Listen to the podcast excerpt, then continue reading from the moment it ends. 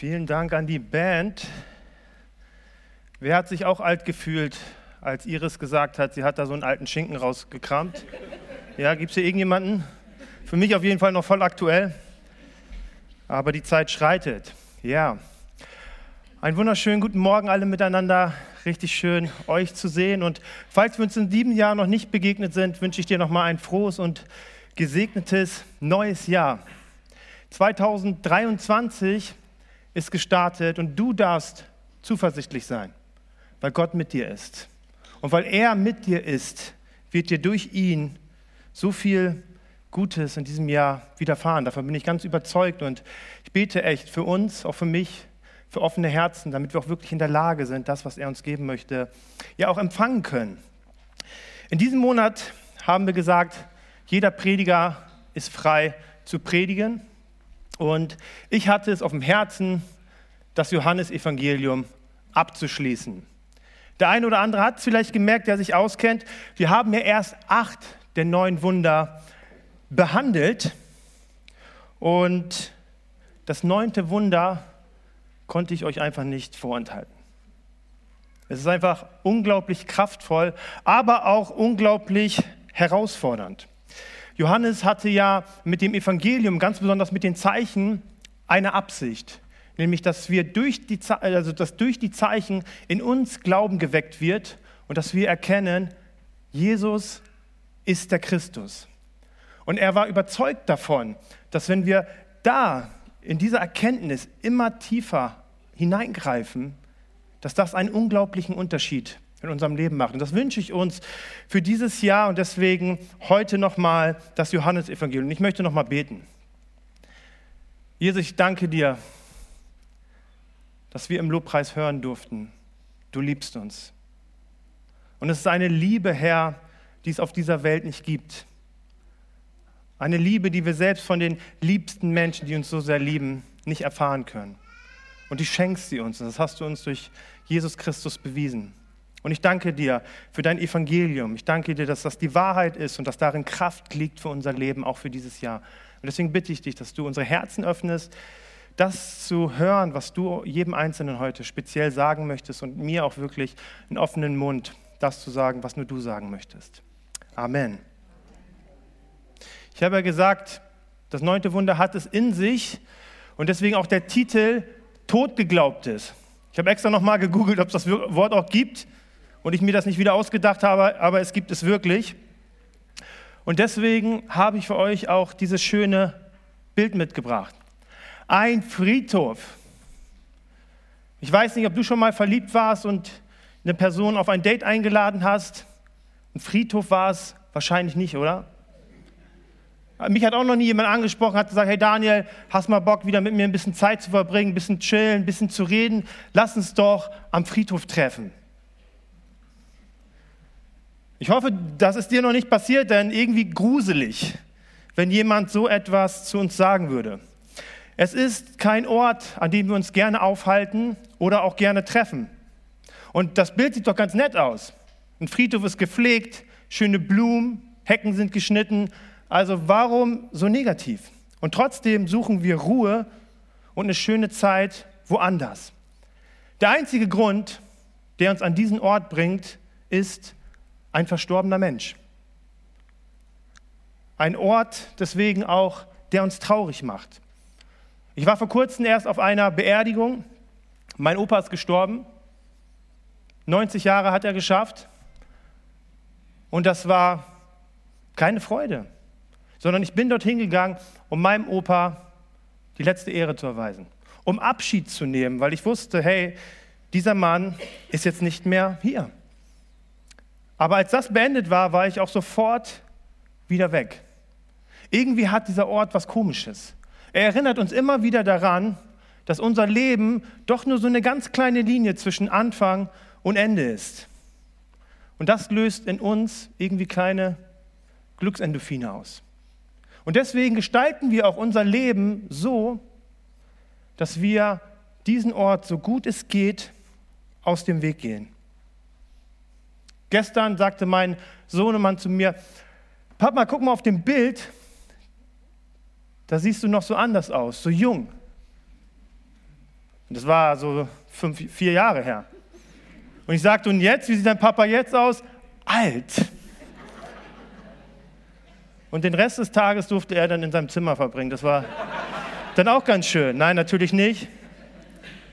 Aber weil wir das Leben so lieben, versuchen wir diesen Ort, so gut es geht, aus dem Weg zu gehen. Und doch gehört dieser Ort zu unserem Leben dazu. Und nicht erst am Ende, wenn unsere Zeit dann gekommen ist. Denn wenn wir ehrlich in unser Leben mal hineinschauen, ich habe es auch getan, dann finden wir so einige Dinge, die wir bereits zu Grabe getragen haben.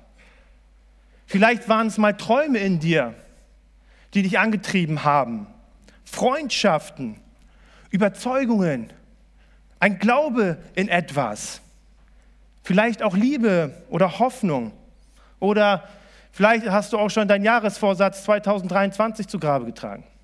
Kann alles sein. Dinge, die in uns mal gelebt haben, die uns begeistert haben, aber aufgrund von unterschiedlichster Faktoren in uns gestorben sind. Und manchmal ist das so ganz klein und stückweise. Ein klein wenig und dann immer ein wenig mehr. Aber es hat die Auswirkung, dass etwas in uns stirbt. Und dass wir uns nicht mehr nach dem Leben ausstrecken, das Gott für uns hat. Also Dinge, wenn wir daran denken, sie keine Freude in uns auslösen. Woran wir nicht gerne denken und sie beiseite schieben und sagen, ich habe jetzt anderes zu tun. Ich musste mich in der Vorbereitung an ein Gespräch mit einer jungen Frau erinnern und sie hatte einen Freund und der ist nicht gut mit ihr umgegangen und sie sagte zu mir, Daniel, ich glaube, ich kann nie wieder lieben. Ich kann nie wieder vertrauen. Natürlich war sie jung, aber in dieser Situation war etwas in ihr gestorben. Warum sage ich euch das? 2023 kann man schöner anfangen als mit einem Friedhof. Aber wenn wir uns mit dem Johannesevangelium beschäftigen, dann haben wir von Stürmen gehört, in denen trotzdem Jesus der Herr ist und uns vor Schiffbruch bewahrt. Wir haben erfahren, dass Jesus uns versorgt. Selbst mit so ein klein wenig ist er in der Lage, uns in Überschuss zu versorgen. Wir haben gehört, dass Jesus unsere Augen öffnen möchte. Und mit diesem letzten Wunder bezweckt Johannes, dass Jesus selbst vor den Orten, wo wir glauben, dass es längst tot ist, keinen Halt macht, um in unser Leben zu wirken. Und deswegen freue ich mich so sehr auf diese Geschichte. Wir finden sie in Johannes 11. Und es ist ein ziemlich langer Predigt, äh, Bibeltext. Und deswegen werde ich nur einzelne Passagen daraus nehmen. Wir wollen mal direkt reinsteigen in Vers 1 bis 3. Lazarus aus Bethanien war krank geworden, aus dem Dorf, in dem Maria und ihre Schwester Martha wohnten. Maria war es, die später die Füße des Herrn mit kostbarem Öl übergossen und dann mit ihrem Haar getrocknet hat. Deren Bruder war der erkrankte Lazarus. Da ließen die Schwestern Jesus mitteilen, Herr, dein Freund ist krank, der, den du lieb hast. Johannes beginnt diesen Abschnitt mit einer ganz normalen Tatsache. Lazarus ist krank. Ein Problem, das wir auch in unserem Leben kennen. Ein Mensch, der uns vielleicht nahe steht, der leidet stark. Dem geht es richtig schlecht.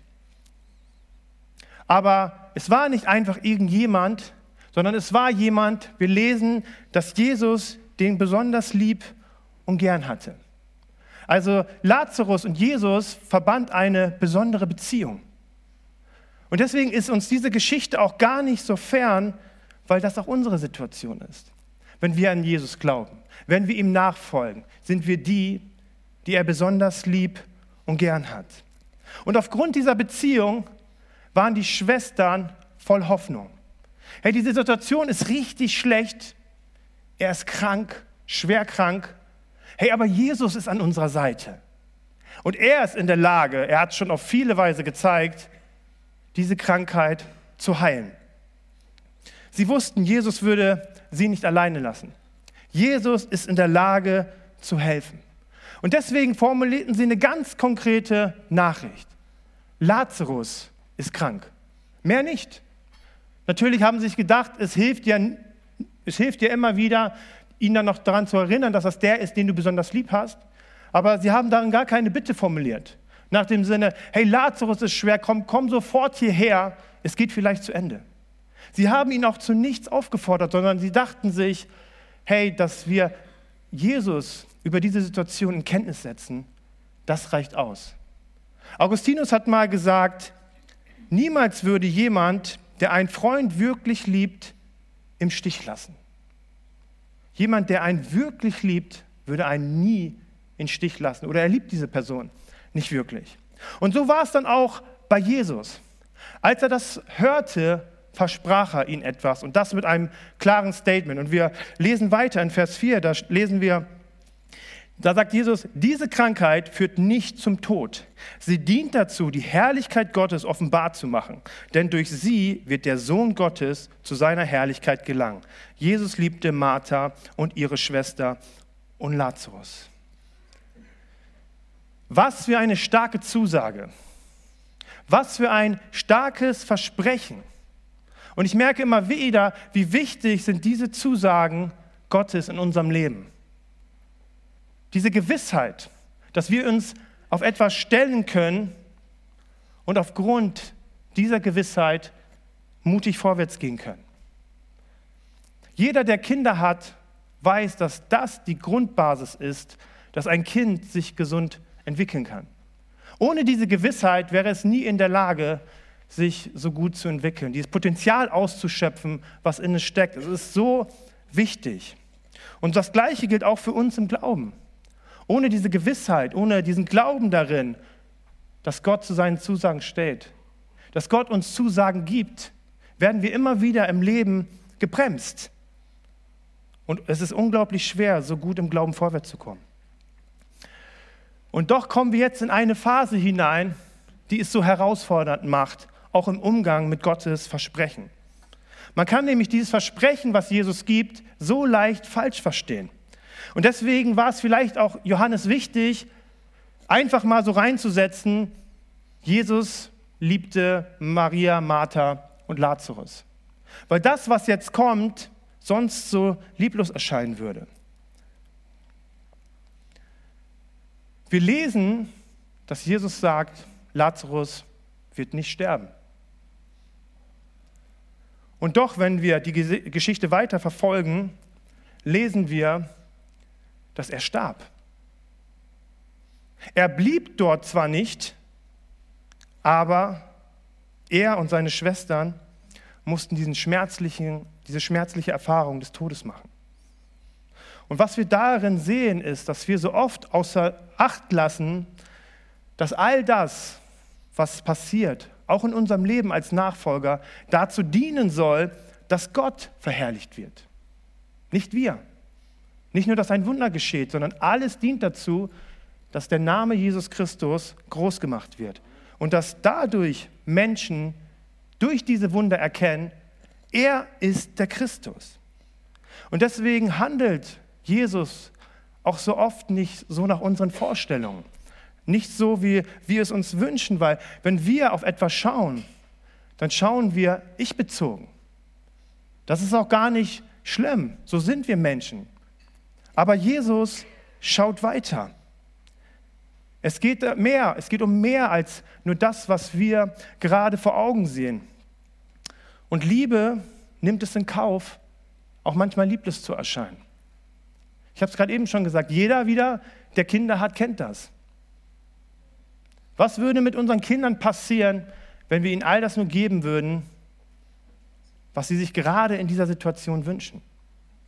Schrecklich wäre es. Aber wir Eltern, wir schauen weiter. Wir wissen, wo das Kind hin soll. Und deswegen handeln wir so. Und so ist es auch bei Jesus. Er entschied sich, zwei Tage an dem Ort zu bleiben, wo er die Nachricht bekommen hat.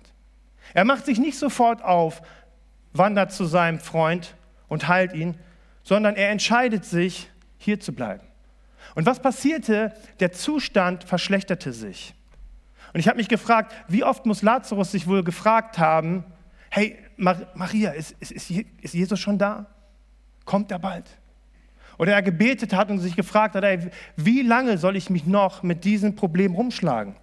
Und letztendlich starb er sogar. Und nicht nur er starb, sondern auch etwas in Maria und Martha ist gestorben. Diese Hoffnung, die sie hatten in dieser Nachricht, Jesus Lazarus ist krank. Dieses Vertrauen zu wissen, Jesus ist an unserer Seite. Und ich glaub, kann mir auch vorstellen, dass dadurch ein Stück weit ihre Beziehung zu Jesus gebröckelt hat. Es hat auf jeden Fall das Potenzial dazu. Und ich kenne es in meinem Leben und ich bin mir ganz sicher, dass auch so viele von uns hier in diesem Raum das kennen. Wir haben gebetet, wir haben gehofft, aber nichts ist passiert. Das ist hart. Und das lässt etwas in uns sterben. Und diese Geschichte zeigt uns auf so krasse Weise, dass es so schwer ist, Jesus in seinen Gedanken zu fassen, dass es uns so oft überfordert, sein Handeln einen Sinn zu geben, zumindest nach menschlichem Maß. Und als Jesus dann nach Bethanien kam, war Lazarus bereits vier Tage tot.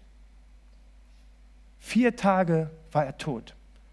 Und doch, wenn man ein bisschen sich die Hintergründe der jüdischen Tradition anschaut, ist es sehr interessant. Denn die Rabbis haben zur damaligen Zeit gelehrt, dass wenn ein Mensch stirbt, er noch drei Tage lang so um den Körper herum schwirrt, um vielleicht noch zurückzukommen. Erst am vierten Tag verlässt er endgültig diese Welt. Das war die Lehre, die die jüdischen Rabbis damals vertreten haben. Nicht biblisch, aber das war so gang und gäbe.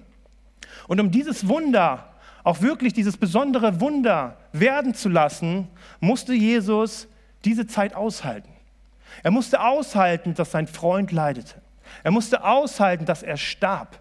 Jesus musste aushalten, dass Maria und Martha dort am Grab stehen, verzweifelt sind und weinen.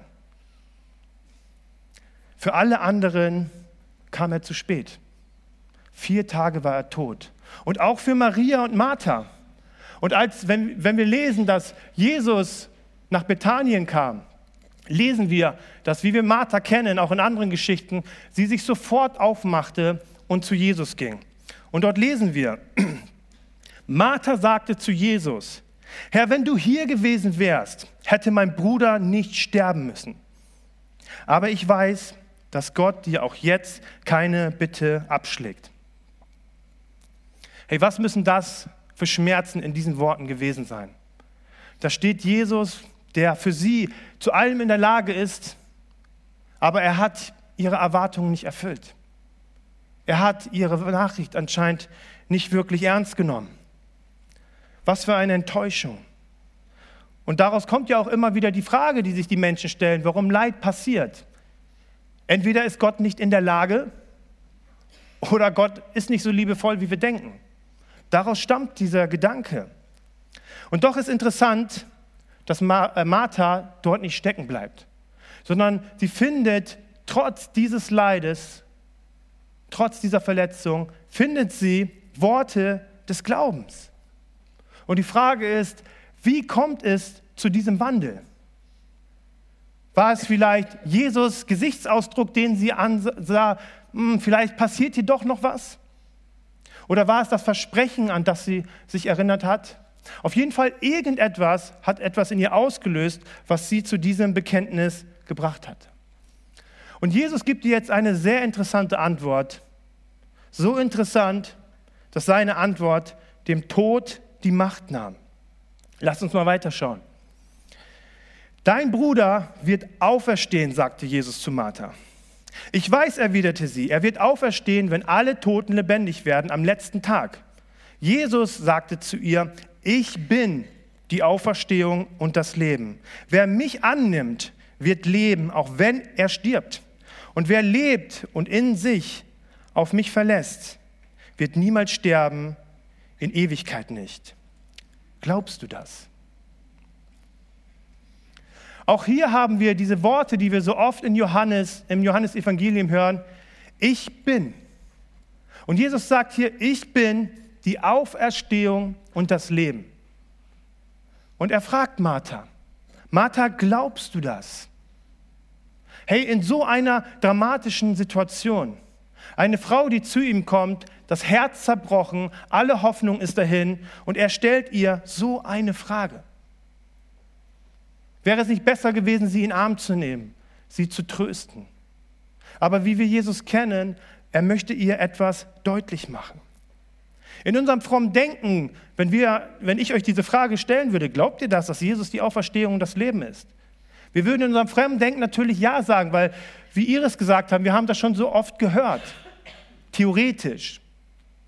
Aber gibt es wirklich diese Auferstehung in unserem Leben? Ist es wirklich möglich, dass Jesus in diesem Leben eine Auferstehung in unserem Leben bewirkt? Wenn Jesus die Auferstehung und das Leben ist, dann wird für Sterbende und für Trauernde alles anders sein. Deswegen sagt Paulus auch in Philippa 2, Vers 21, Leben heißt für mich Christus. Leben heißt für mich Christus. Er hat es für sich, was Leben bedeutet, an die Person Jesus verortet. Jesus sagt dir, hey, das, was du gerade siehst, das, was du gerade lebst, ist echt. Aber ich bin die Auferstehung und das Leben. Ich habe die Autorität über den Tod. Kannst du das glauben? Martha, auch in deinem Schmerz, auch in deiner Hoffnungslosigkeit, kannst du das glauben? Ist es nicht krass, was Jesus einem Menschen zumutet, den er so sehr liebt? Und so ist es auch in unserem Leben. Jesus mutet uns manchmal schwere Dinge zu. Bei all den Wundern, die herausfordernd und schwierig waren, mag das das Schwierigste sein, weil an dem Tod ist nichts zu rütteln. Aber ihre Antwort ist ja, du bist es. Sie sagt, ja Herr, ich glaube, dass du der Christus bist, der Sohn Gottes, der in die Welt kommen soll. Was für ein Bekenntnis. Ja, du bist es. Du bist der Christus. Du bist der Gottes, du bist der Sohn Gottes. Und wenn wir weiterlesen, schickt Martha nun auch Maria zu Jesus. Und wir müssen auch dort wieder ein bisschen traditionell verstehen, wenn jemand gestorben ist in Israel, die haben sieben Tage getrauert. Und der Anstand war es, dass ich nicht nur für meinen Opa alleine traue, sondern dass ihr sieben Tage lang ständig um mein Haus herum seid, mich besucht, mir eure Trauer sozusagen kundgibt. Und so war es auch. Als Maria zu Hause war, die Bude war voll. Und Martha schickt jetzt Maria auch zu Jesus, damit sie nochmal alleine mit Jesus sein kann. Und auch bei ihr hören wir diese traurigen Worte. Eins zu eins wie bei Martha. Jesus, wenn du hier gewesen wärst, er wäre nicht gestorben. Das durchlebt auch sie. Und sie weinte so bitterlich, dass sogar Jesus weinte.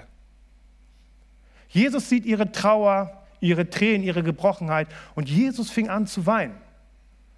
Und wir, wenn wir uns die Bibel anschauen, dann ist die Bibel ja immer sehr sparsam, was so Gefühle und Emotionen bei Jesus angeht. Aber ich finde es so wertvoll in solch einer schweren Situation, dass die Bibel uns einen so nahbaren Gott zeigt, uns das deutlich macht. Hey, wenn wir leiden, wenn wir Schmerzen haben, schwere Situationen, Herr Jesus fühlt mit uns in unserer Hilflosigkeit. Er ist kein Gott, der von oben herabschaut, was wir tun, sondern wir haben erst vor kurzem an Weihnachten gehört, er kam zu uns herab, um an unseren Leid und Schmerzen Anteil zu haben. Aber diese Tränen von Maria haben ihn nun entschlossen gemacht. Er ging also zu den Leuten und sagte, führt mich zum Grab und rollt diesen Stein weg. Und Martha war noch so ein bisschen zaghaft, weil ihr müsst euch vorstellen, Lazarus war vier Tage tot, in einer Höhle verschlossen, der stank fürchterlich. Und Martha sagte, Jesus, bist du dir sicher, der ist vier Tage tot und das wird kein schöner Anblick sein. Aber sie taten es. Und nun passiert Folgendes. Jesus steht vor diesem Grab mit diesem toten Menschen, den er lieb hatte. Und was tut er? Er hebt den Blick zum Himmel und spricht zu seinem Vater ein Dankgebet. Vater, ich danke dir, dass du meine Bitte erfüllst. Ich weiß, dass du mich erhörst. Aber wegen der Menschenmenge, die hier steht, spreche ich es aus, damit sie glauben, dass du mich gesandt hast. Nach diesen Worten rief er laut, Lazarus, komm heraus. Und was passierte? Lazarus kam hinaus. Die Auferstehung und das Leben selbst befahl einem toten Menschen und er gehorchte. Befahl einem toten Menschen, aus dem Totenreich zu kommen und wieder ins Leben zu kommen. Ist das nicht unglaublich? Unvorstellbar. Die Stimme Jesus, der das Leben und die Auferstehung ist, geht sogar über dieses Leben hinaus in etwas, was längst tot geglaubt ist. Seine Stimme geht selbst über dieses Leben hinaus. Und wenn Jesus etwas sagt, etwas befiehlt, dann geschieht es auch. Er steht zu seinen Zusagen und Versprechen und ich finde es so krass. Selbst in den Dingen, die tot sind. Und er ist in der Lage, Dinge zu Leben zu erwecken. Totgeglaubtes zu Leben zu erwecken. Und die Frage, die er Martha stellte, die stellte er auch uns immer wieder neu. Und auch an diesem Morgen. Hey, glaubst du das? Glaubst du, dass ich die Auferstehung und das Leben bin? Glaubst du das? Glaubst du, dass es erst zu Ende ist, wenn Jesus sagt, dass es zu Ende ist? Auch auf den Friedhof unseres Lebens, wo so manche Hoffnung, wo so mancher Traum begraben ist. Er ist da und er begegnet uns darin. Und er sagt, ich bin die Auferstehung und das Leben. Lazarus wurde wiederhergestellt. Ein endgültig totgeglaubter Mensch wurde wiederhergestellt. Ich habe mich gefragt, hey, was kann in unserem Leben passieren, wenn diese Wahrheit etwas ist, dem wir Glauben schenken? Was kann Jesus in unserem Leben wiederherstellen, was in unserem Leben eigentlich begraben ist, für uns tot geglaubt? Auch wenn es nur ein Stückchen tot ist. Aber wir merken, wo Dinge tot sind, dass wir ihr keine Beachtung mehr schenken, dass sie keine Freude mehr auslösen, dass sie ähm, in uns nichts bewegen. Glaubst du das, dass Jesus das tun kann? Die Bibel zeigt uns im Johannesevangelium eine ganz klare Wahrheit. Hey, der Friedhof gehört zu unserem Leben dazu. Das Leben bringt es einfach mit sich. Vielleicht hast du Dinge selber verschuldet. Hast was gehofft und du hast es vergeigt. Oder vielleicht sind es auch Dinge von außen, die in dein Leben gekommen sind. Menschen oder Ereignisse, die Dinge kaputt gemacht haben. Hey, für uns mag es endgültig scheinen. Aber Jesus möchte uns heute sagen, er lässt uns damit nicht alleine. Und er möchte uns auf unseren Friedhofen begegnen. Denn er ist die Auferstehung und das Leben. Die Band darf gerne schon nach vorne kommen. Jesus möchte uns auch für dieses Jahr sagen, ich bin der Herr und ich bin die Autorität deines Schicksals. Egal was in deinem Leben passiert ist, ich bin Herr und ich bin in der Lage, Dinge lebendig zu machen. Es ist vielleicht nicht nachvollziehbar, wie Jesus in unserem Leben wirkt. Es macht nicht immer Sinn und manchmal mutet er uns so einiges zu. Aber es ist so wichtig zu verstehen, dass Jesus weiter schaut als wir sogar über dieses Leben hinausschaut. Und er sagt, ich bin die Auferstehung und das Leben. Bin ich das auch in deinem Leben? Darf ich das in deinem Leben sein? Darf ich dir mit dieser Kraft in all deinen Schmerzen, in all deiner Hoffnungslosigkeit begegnen und Dinge wieder zu Leben zu erwecken? Aber so wie er Martha begegnete, begegnete, begegnet er auch uns. Gottes Zusagen, Gottes Versprechen können nur im Glauben angenommen oder im Unglauben abgewiesen werden. Aber er möchte, und das ist ihm so wichtig, und deswegen auch dieses Evangelium, er möchte nicht, dass wir das theoretisch denken, so dogmatisch. Ja, Jesus ist die Auferstehung und das Leben. Nein, er möchte das in deinem Leben sein. Und er möchte durch dein Leben Dinge zum Leben zu erwecken, die tot geglaubt scheinen. Es ist an seine Person gekoppelt. Und ich möchte dich ermutigen, Jesus hat einen Toten zu Leben erweckt. Hey, was ist 2023 in deinem Leben möglich, wenn du dieser Wahrheit Glauben schenkst? Wenn du dieser Wahrheit Raum gibst und sagst, ja, Jesus, du bist es, und ich möchte dir Raum geben, mir darin zu begegnen. Hey, was für eine Zusage. Er ist die Auferstehung und das Leben. Niemand sonst. Keine Umstände, keine anderen Menschen, keine schweren Zeiten. Jesus hat das letzte Wort.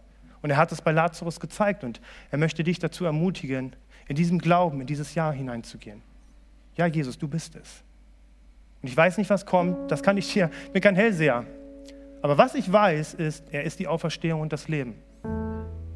Und er möchte es in deinem Leben sein. Und er möchte in diesem Jahr Wunder in deinem Leben bewirken.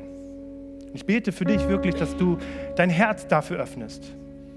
Martha konnte das auch schwer glauben, aber sie hat sich darauf eingelassen. Und ich möchte dich ermutigen, lass dich darauf ein. Er wird dich nicht enttäuschen. Manche Situationen mögen vielleicht enttäuschend wirken, hilflos wirken, aber er ist die Auferstehung und das Leben. Ich möchte noch mal beten. Jesus, ich danke dir für dein Wort. Und ich danke dir, dass es echt ist, im Leben ist. Ein Mensch starb, wie tragisch. Was für ein Schmerz, was für ein Leid. Aber ich danke dir, dass du diese Menschen darin nicht alleine gelassen hast und dass du auch uns in all diesen Herausforderungen, die das Leben mit sich bringt, nicht alleine lässt, weil du die Auferstehung und das Leben bist. Und ich danke dir, dass diese Wahrheit auch uns gilt, dass Johannes das aufgeschrieben hat, weil du wolltest, dass wir es heute Morgen hören dass du die Auferstehung und das Leben bist. Und ich bete dort, wo Glaube in dich, Glaube in etwas gestorben ist, Jesus, wir gleichgültig geworden sind, uns mit den Bedingungen arrangiert haben. Ich bete, Herr, dass du neu hineinkommst, dass du neues Leben schenkst und dass wir dieses Leben ergreifen, Herr, was du für uns hast. Es ist nicht immer einfach, aber wir wissen, dass es gut ist, weil du gut bist. Ich bete für ganz neuen Glauben für uns, Herr, für ganz neues Vertrauen, dir Raum zu geben in diesem Jahr, damit du uns überraschen kannst, damit du deine Geschichte mit uns weiterschreibst, Herr. Und ich danke dir, dass du uns das zugesagt hast. In Jesu Namen. Amen.